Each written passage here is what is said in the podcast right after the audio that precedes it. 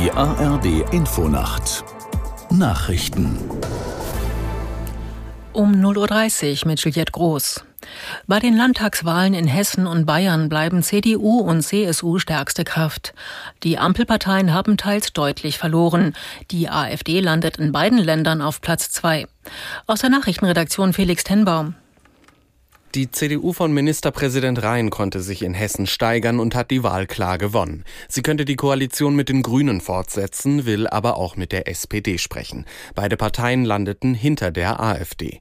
Die FDP muss noch um den Einzug in den Landtag bangen. Sollte sie es schaffen, will Rhein auch mit den Liberalen sondieren. In Bayern hat die CSU von Ministerpräsident Söder zwar ein historisch schlechtes Ergebnis eingefahren, bleibt aber trotzdem klar stärkste Kraft. Söder will die Koalition mit den Freien Wählern fortsetzen und schnell mit den Gesprächen starten. Die Freien Wähler legten zu und landeten damit hinter der AfD, aber vor den Grünen. Die SPD verlor nochmal und belegte Platz fünf. Die FDP erhielt deutlich unter fünf Prozent und hat es damit nicht wieder in den Bayerischen Landtag geschafft. Während sich die Parteiführungen von CDU und CSU sowie der AfD zufrieden zeigten mit den Landtagswahlergebnissen, herrscht bei den Ampelparteien Krisenstimmung. SPD-Generalsekretär Kühnert räumte ein, dass die Ergebnisse auch ein Signal an die Regierungskoalition im Bund seien. Die Grünen Bundesvorsitzende Lang sprach trotz Einbußen ihrer Partei von stabilen Ergebnissen. FDP-Generalsekretär Gierserei nannte insbesondere das Abschneiden seiner Partei in Bayern enttäuschend. Nach dem Großangriff der islamistischen Hamas auf Israel hat es im Großraum Tel Aviv und anderen Städten am späten Abend wieder Raketenalarm gegeben.